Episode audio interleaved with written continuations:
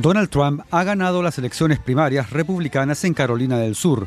Es su cuarta victoria consecutiva que lo coloca firmemente en el camino para convertirse en el candidato republicano a la presidencia. Trump se impuso con una diferencia de casi 20 puntos sobre su última oponente, Nikki Haley, que esperaba triunfar en Carolina del Sur, su estado natal y donde fue gobernadora seis años.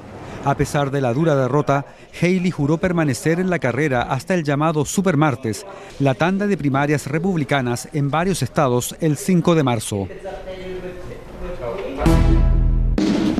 En el segundo aniversario de la invasión rusa a Ucrania, el presidente Volodymyr Zelensky se dirigió desde Kiev al G7, acompañado de los líderes de Italia, Canadá y la Unión Europea, para recordar que su país confía en que las potencias democráticas le apoyen para derrotar a Rusia. La primera ministra italiana, Giorgia Meloni, y su homólogo canadiense, Justin Trudeau, firmaron acuerdos bilaterales de seguridad, este último con ayudas por valor de 2.200 millones de dólares. Los acuerdos se producen en un momento en el que la asistencia de la Unión Europea llega con retraso y cuando las ayudas estadounidenses están bloqueadas por los republicanos en el Congreso. Make Argentina great again. ¡Viva la libertad, carajo! El presidente argentino Javier Milei participó este sábado en la convención anual de la derecha estadounidense celebrada en Washington, donde disertó sobre los peligros de las ideas socialistas. Antes del evento, Milei intercambió saludos con el expresidente estadounidense Donald Trump.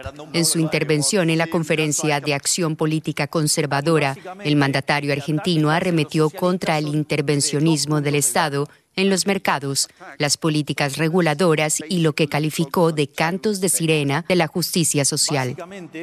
Por un lado está la regulación de los monopolios. El jurado de la Berlinale dio a conocer este sábado sus ganadores. El Oso de Oro a la mejor película fue para Dahomey, un documental de la directora franco-senegalesa Mati Diop sobre la restitución a Benín de obras de arte por parte de Francia.